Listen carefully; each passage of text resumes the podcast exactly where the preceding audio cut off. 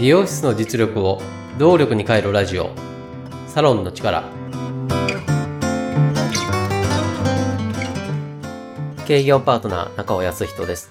この番組はサロンが本来の力を出し切れない問題を解決するため業界のこれからを先読みしもともと備えているサロンの持ち味を見直し強みに変える未来志向の意見交換番組です。経営業パートナーとして、サロン様の経営業務に携わる中で、人材面の支援をさせていただくことがあります。その支援の目的は、スタッフさんのパフォーマンスを上げることです。スポーツ選手は、筋力アップやスキルアップのトレーニングを積み重ねますが、一方で必ずメンタルバランスやモチベーションコントロールをしてパフォーマンスの質と量を高めています。これと同じように、美容師さんも日々の技術レッスンを通して力をつけていらっしゃいますが、一方でメンタルバランスやモチベーションコントロールは十分ではないことがあるようです。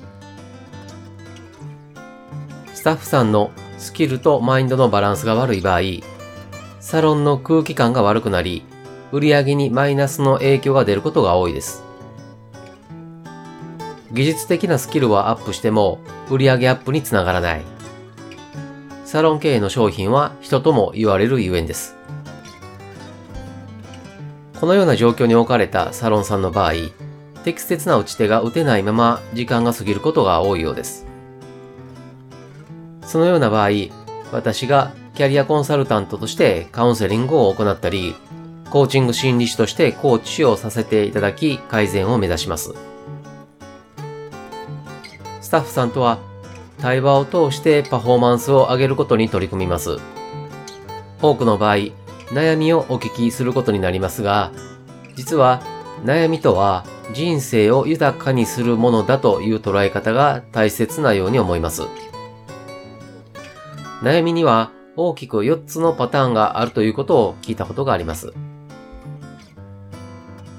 1つ目、承認が得られないとき。二つ目、満足が得られないとき。三つ目、見たくない自分が見えてしまったとき。四つ目、自分が取っている、または取った行為に不全感を感じたとき。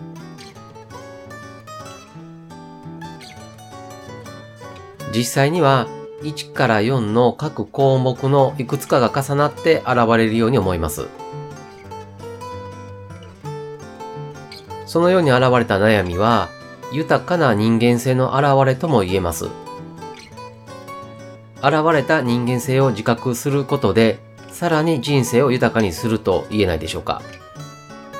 悩むことは決して悪いことではありません。むしろ善です。悩みを成長の糧とするアプローチに変えることで、スタッフさんのパフォーマンスは向上するはずです。経営業パートナーとしてサロンの持ち味を出すお手伝いをしています。無料相談も受け付けていますので、詳しくはホームページをご覧ください。無料相談の受付もホームページ内お問い合わせからいつでも可能です。ホームページの URL は番組説明、また各話のエピソード説明文の中に記載しています。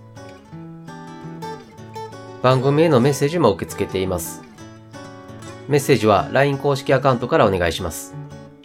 LINEID は、アットマーク 902tinkw、アットマーク 902tinkw、または、番組と各話のエピソード説明文の中に URL を記載しています。サロンの力で配信している同じ内容を文章でも読みたいという方にはノートで公開しています。ノートの URL も番組またはエピソード説明文の中に記載しています。